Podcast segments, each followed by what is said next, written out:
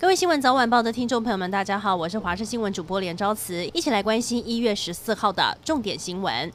桃园医师确诊感染新冠病毒，市长郑文灿比指挥中心早一步公开细节和足迹，但指挥中心似乎没有太多意见。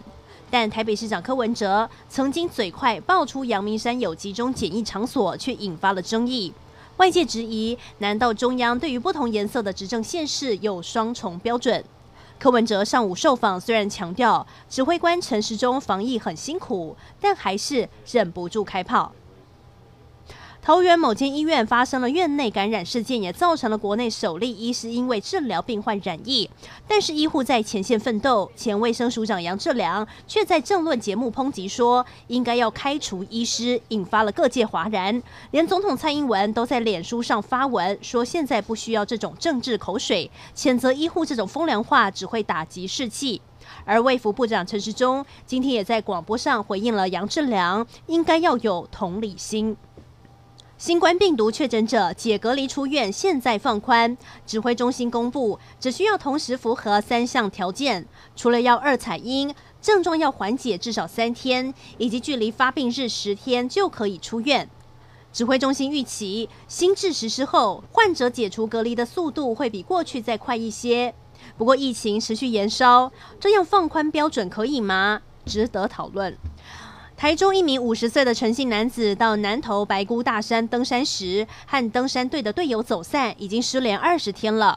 虽然寒流来袭，搜救队还是从十号上山，冒着低温在山中搜索。一行人更在十三号晚间在营地里听到了熊吼声，雪地中也有黑熊的足迹，因此队员立刻停止前进，转往安全的地点扎营。担心失踪者也会碰上熊，消防队会继续规划人力上山搜救。美国宣布，为了抵制新疆强迫劳动，全面禁止进口中国新疆的棉花和番茄制成的所有商品。美国不会容忍供应链中存在任何形式的强迫劳动，也将保护美国消费者不受不公平贸易侵害。除了美国，加拿大也正在推行类似禁令。英国则已经有连锁的百货抵制来自新疆的原料。对于这些措施，中国外交部指责美加等国以人权问题作为借口抹黑中国。台湾保护伞行动其中一名发起人律师兼九龙城区区议员黄国同，十四号被香港警方从住处带走。黄国同在脸书上发文表示，国安大概六点十分会到我家，暂不知道哪间警署会不断更新。目前警方暂时没有公布国安处上门拘捕黄国同的原因，但根据香港媒体引述消息人士的说法，指出黄国同是因为涉嫌协助十二名港人偷渡越境被捕。